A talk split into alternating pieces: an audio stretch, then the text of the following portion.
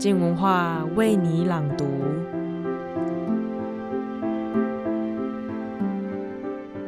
周日早安，一张照片能说多少故事呢？它有可能改变世界吗？摄影大师尤金·史密斯是近百年来令人惊艳的摄影师。他传说二战战场，用影像诉说苦痛。他还深入重金属污染的日本小镇，用双眼揭发邪恶秘密。然而，在这个被世人称道勇于曝光黑暗故事的摄影师，其实并非一直走在光明。他究竟是个怎么样的人呢？一起来听听今天廖海棠分享的这本书，关于传奇摄影大师的传记《福与城》。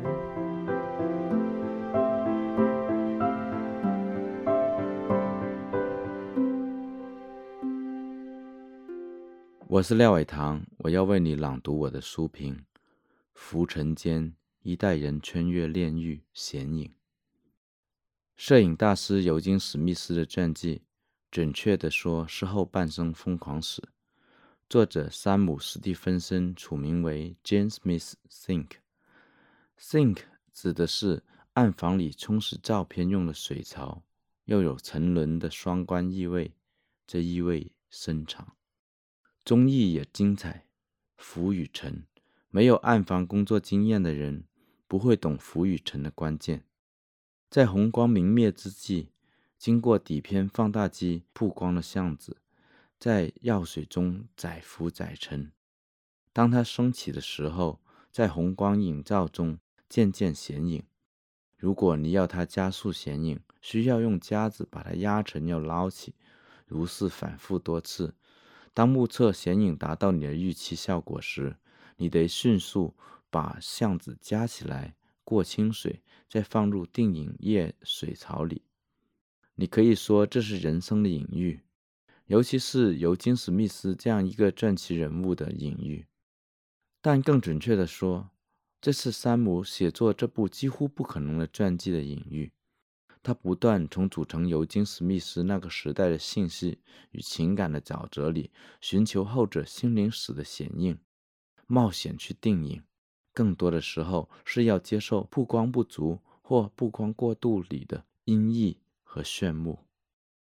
他在用尤金·史密斯的水槽改装的书桌上，没错，这个敬业的传记作家把史密斯的整个暗房买下收藏了，与自己的传主一起进入疯狂。我看见这一代精英的头脑被疯狂毁坏。美国垮掉派诗人艾伦金斯堡的名作《嚎叫》这个著名的开头，在我读完这本《浮与沉》之后，柔然敲响在我的脑海。这何等准确地形容了史密斯与他的爵士阁楼里那些疯狂的艺术天才们的宿命。这不只是属于尤金·史密斯一个人的传记，还是所有被他拍摄过或者用录音机记录过的骚动不安的灵魂的传记。那个火热的六七十年代，需要无数的证言见证他辉煌的受难。而辉煌的底色，首先是阴翳。山姆率先提到古奇润一郎阴翳礼赞的意义。他指出尤金·史密斯摄影中阴影的爱抚。他的代表作如《水雾受害者制止母女入狱图》、南卡罗来纳州的助产士。西班牙村庄的纺纱妇女等，都被一圈温柔美丽的阴影爱抚着。尤金·史密斯似乎确证了“摄影”二字在中文里的吊诡。我们所谓的摄影，不过是摄光。一个伟大的摄影师却真正懂得影的重要。除了摄影，尤金·史密斯的人生也充满这种阴影的爱抚。他的事业生涯充满了喜剧性的大起大落。来源自他的种种作为摄影师近乎天赐的奇遇，更来自于他的自我选择。他对自己的作品及其呈现方式偏执狂一般的高要求，为了高强度的工作而对毒品的依赖，他的刽子癖所耗尽的金钱与精力，在世俗眼光中，这些都是命运的阴影。然而，对于一个鬼才来说，这却是艺术生命的必要。在尤金·史密斯事业巅峰时刻，他因为照片编排等细节冲突，毅然离开其他摄影师梦寐以求的生活杂志摄影师的工作。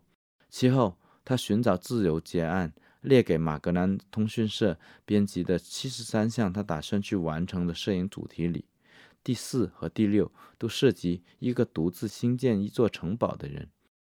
这个人其实和尤金·史密斯本人一样。后者正是一个试图在庞大的传媒工业里面采用堂吉诃德式的单打独斗去抵抗传媒对真相的吞噬，以求兴建自己的真实世界的造梦者。于是，就有了摄影史上人尽皆知的、彻底把尤金·史密斯推入深渊的他的噩梦一般的匹兹堡计划。雇主委约他拍摄一本纪念匹兹堡两百周年的书籍。需要提供一百张照片，预计拍摄工作时间约三星期。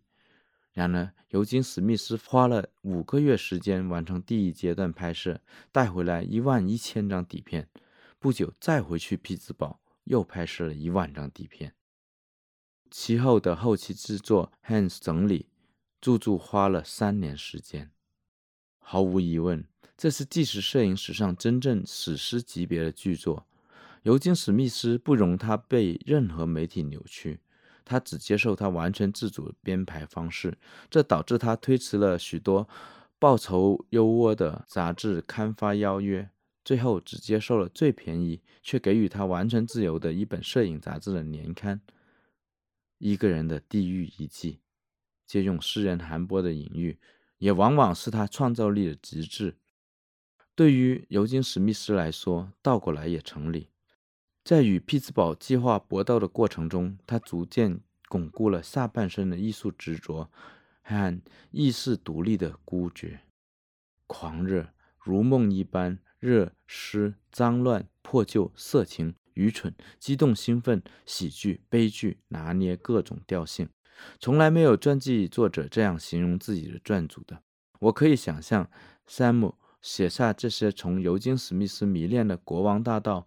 衍生出来的修辞之际，心中那种百感交集，这似乎道出了吸引山姆或者其他围绕尤金·史密斯这个受难者的守护天使的秘密。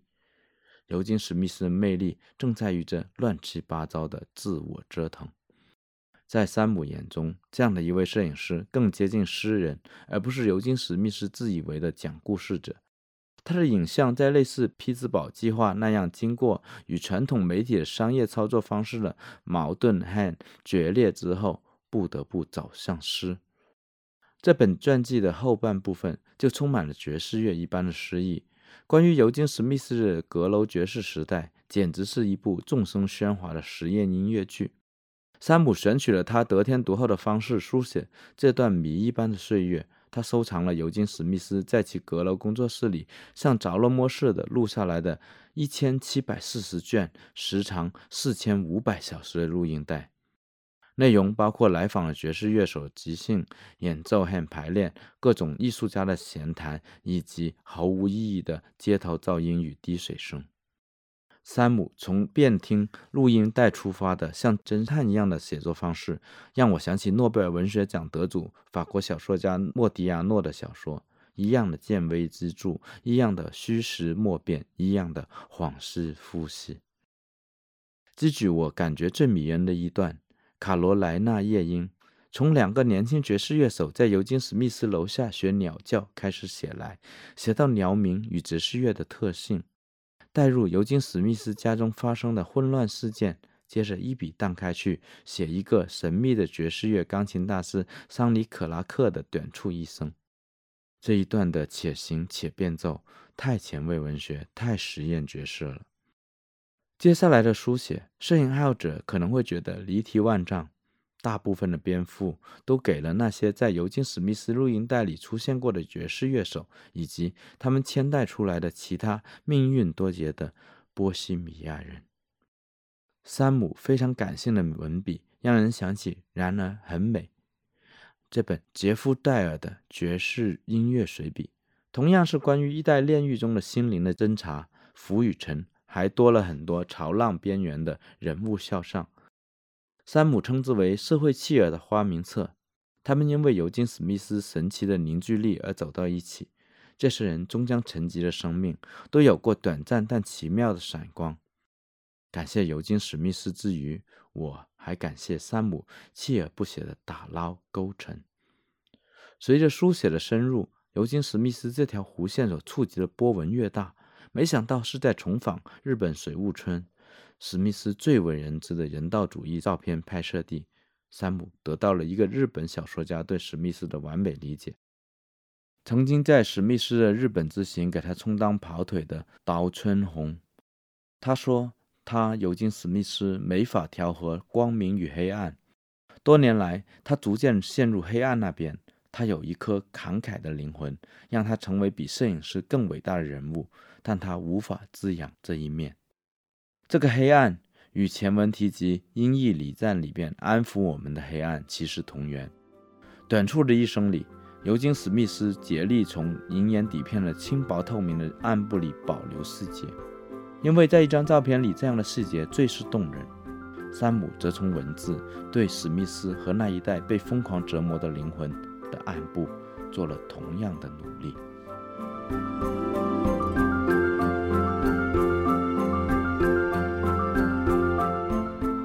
就如同廖伟棠所说的，沉浮在红色药水与显影剂里的。不只是他的照片而已，尤金·史密斯更是用他的一生在黑暗与光明之间沉浮着。或许他在等待着哪一天，有人也能够用文字将他的传奇人生给显影出来吧。谢谢收听，今天的书评就到这里，明天就是我们一周的好好玩系列节目了。不想错过精彩内容，那就赶快加入我们的脸书社团，社团的名字是 Podcast 金文花分享社群。让我们一起聊聊精彩的节目，丰富每一个零碎的片刻。